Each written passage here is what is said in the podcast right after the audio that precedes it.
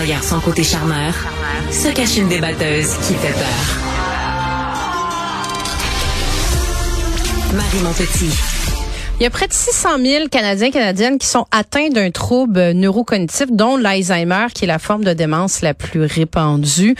Peut-on la prévenir? Peut-on la ralentir? Via des stratégies nutritionnelles? On en discute avec Isabelle Huot, docteur en nutrition. Bonjour Isabelle. Allô, Marie. Bon, Isabelle, avant qu'on se lance dans cette discussion-là, j'aimerais ça que tu, tu nous dises où tu es parce que j'ai vu sur ta, sur ton, sur tes médias sociaux que tu es en train de faire de la course automobile.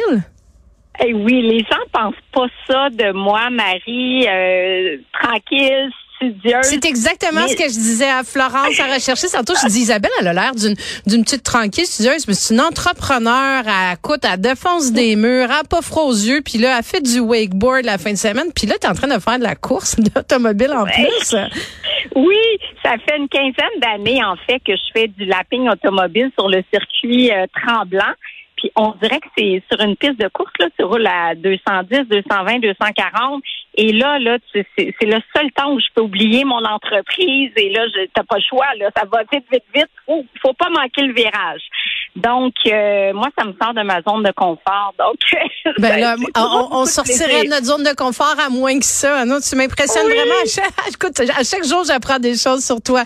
Donc, Isabelle, ah. pour en revenir à la question de, de l'Alzheimer, c'est vrai que c'est une ben, ou des, des troubles neurocognitifs, c'est une, mm-hmm. une, une, dégénérescence. On en voit de plus en plus. Il y a, il y a beaucoup d'auditeurs certainement qui ont des gens dans leur entourage, euh, tu sais, papa, maman, vieillissante. Euh, c'est quoi les facteurs de risque?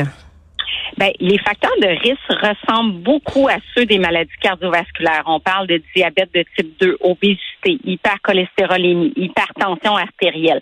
Ça touche davantage les femmes et, et ça, c'est pas clair pourquoi. Est-ce que c'est parce que, bon, souvent l'Alzheimer ou la démence arrive à un, un, stade avancé, les femmes vivent plus longtemps, ou est-ce que c'est une question hormonale? La littérature n'est pas claire, mais le lien est très clair avec le diabète. Les gens qui souffrent de diabète ont un risque de développer la maladie de 30 à 65% supérieur euh, aux personnes qui ont une glycémie normale. Donc, on appelle même l'Alzheimer le diabète de type 3. On sent vraiment qu'il y a un problème au niveau des récepteurs d'insuline. Euh, c'est peut-être parce qu'il y a une accumulation de plaques euh, des plaques qu'on appelle bêta-amyloïdes au niveau du cerveau des personnes qui sont atteintes de, de démence de type Alzheimer. Et ça peut faire en sorte que justement, le, le on n'arrive pas à utiliser le sucre. Et, et ça, il y a beaucoup de recherches qui se font là, sur le fameux diabète de type 3. Là. Est-ce que l'alimentation euh, peut, peut venir jouer dans la prévention de la maladie? Bien sûr. Alors, c'est pas miraculeux parce que bon, il y a beaucoup, beaucoup de, de recherches qui se font à l'heure actuelle. Mais ce qu'on sait, c'est qu'il y a deux diètes qui euh, aideraient à réduire le risque de maladie d'Alzheimer, peut-être aussi freiner la progression. La fameuse diète, ma diète préférée que je parle tout le temps, la diète méditerranéenne? Bien sûr, la diète méditerranéenne et la diète japonaise aussi, dont j'ai peu parlé cette année, qui est une diète qui est, plus faible en gras, mais qui a essentiellement beaucoup de végétaux, beaucoup de poissons. Euh, la diète japonaise, on l'étudie aussi pour euh, pour diminuer les risques de démence.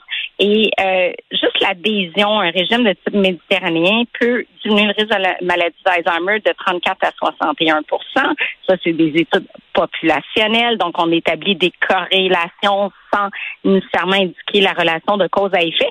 Et là, il y a une nouvelle diète qu'on parle beaucoup dans la littérature, c'est le régime MIND.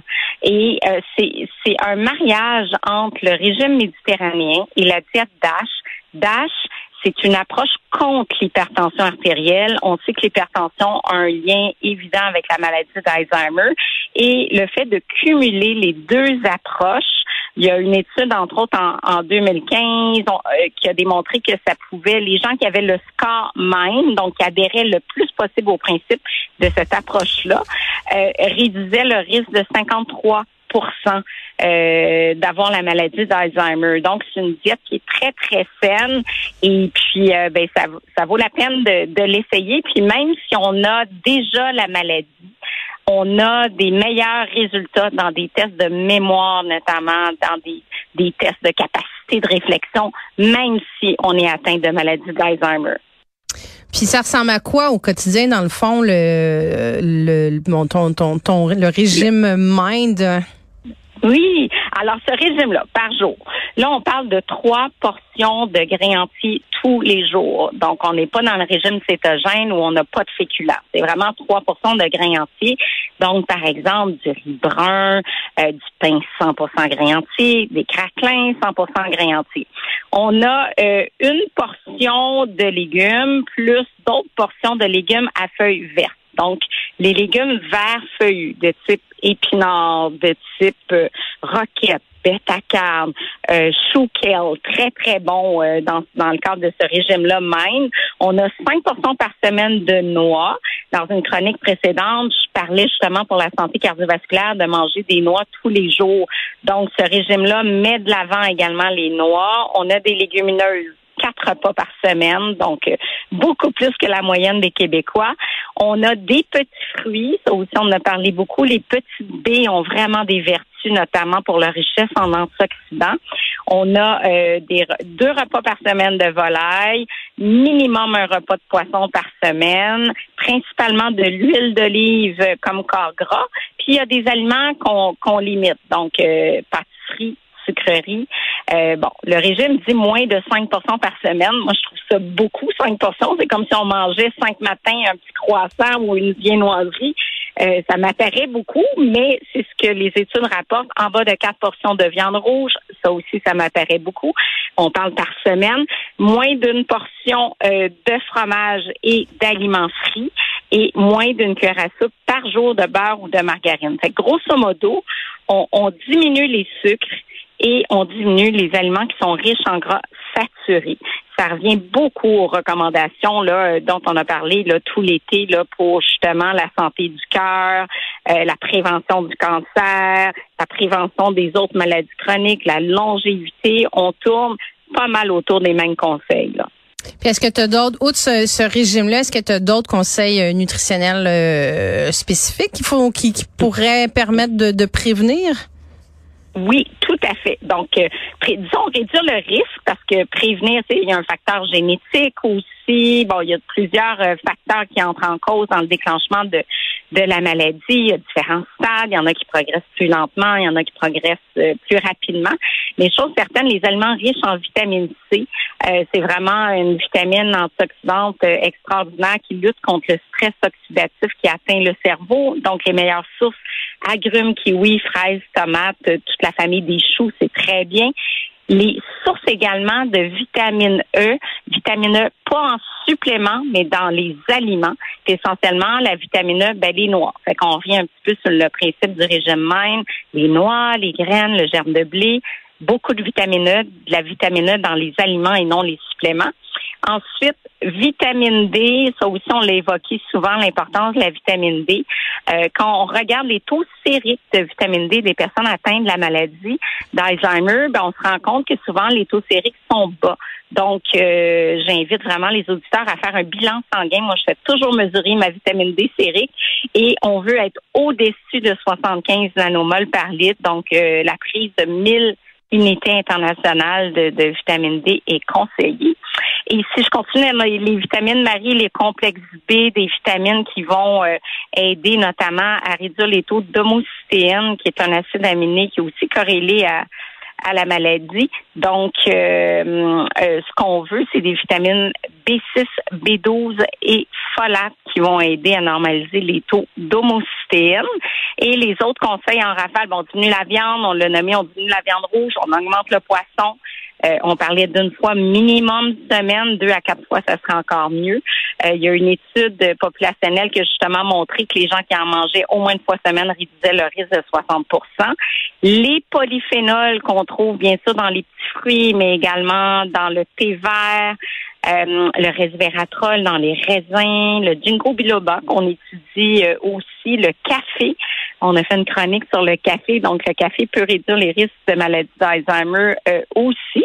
Et là, si j'ai le temps, il me reste trois petits conseils. Je sais pas s'il nous reste quelques. Prends le temps, Isabelle, absolument. OK. Alors, les modes de cuisson, euh, on étudie actuellement des composés toxiques qui sont produits par euh, des cuissons à température élevée, notamment sur le barbecue. On appelle ça des produits de glycation avancée. Et ça, on a trouvé une corrélation vraiment avec le déclenchement de la maladie. Donc, cuire à basse température, ne pas faire brûler ces aliments, ça fait partie des recommandations. Ensuite, on ajoute des herbes, des épices, le curcuma notamment, qui a des euh, curcuma propriétés anti-inflammatoires et des épices qui vont justement réduire les produits de glycation, donc euh, le persil, marjolaine, sauge, thym, donc des fines herbes et des épices comme le curcuma, clou de girofle, cannelle également.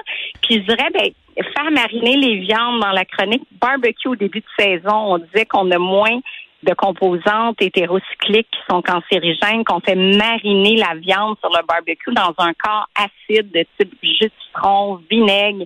Ben, la même chose pour les produits de glycation. Donc, si on a un élément acide, ben, à ce moment-là, on a moins de produits de, de glycation et c'est mieux pour notre santé globale. Isabelle Huot, je te remercie. Je rappelle, tes docteur en nutrition et je te laisse euh, retourner à ta course automobile. Sois prudente quand même. Oui, absolument. Merci, Merci. beaucoup.